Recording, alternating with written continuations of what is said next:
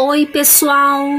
Bem-vindos ao podcast Viajando com a Leitura através dos livros, com a professora Anielen Lau.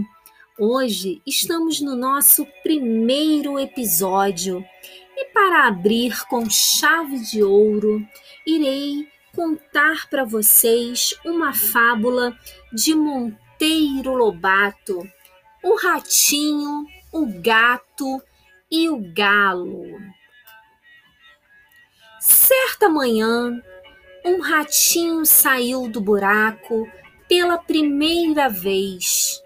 Queria conhecer o mundo e travar relações com tanta coisa bonita de que falavam seus amigos.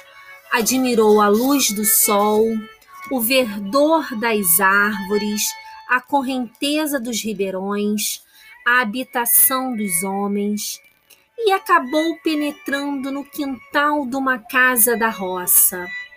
Sim, senhor, é interessante isto.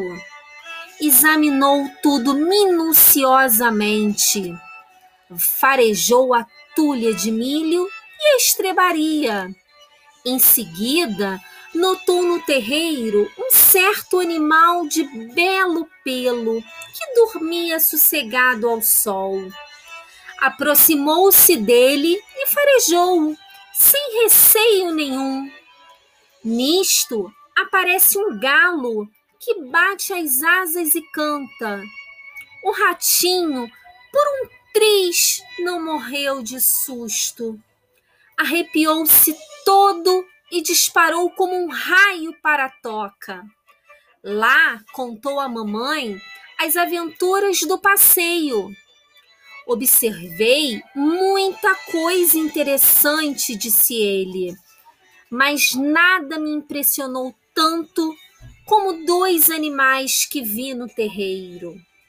Um, de pelo macio e ar bondoso, seduziu-me logo devia ser um desses bons amigos da nossa gente. E lamentei que estivesse a dormir, impedindo-me de cumprimentá-lo. O outro, ai, que ainda me bate o coração.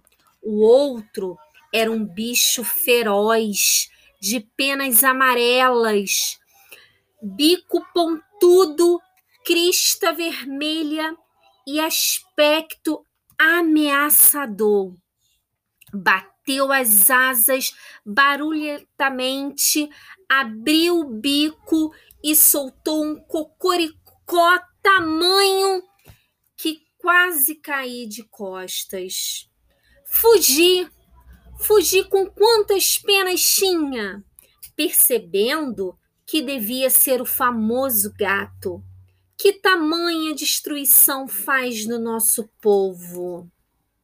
A mamãe rata assustou-se e disse: Como te enganas, meu filho?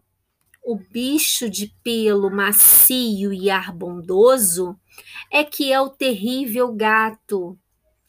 Outro, barulhento espaventado, de olhar feroz e crista rubra, filhinho, é o galo, uma ave que nunca nos fez mal. As aparências enganam. Aproveita, pois, a lição e fica sabendo que quem vê cara não vê coração.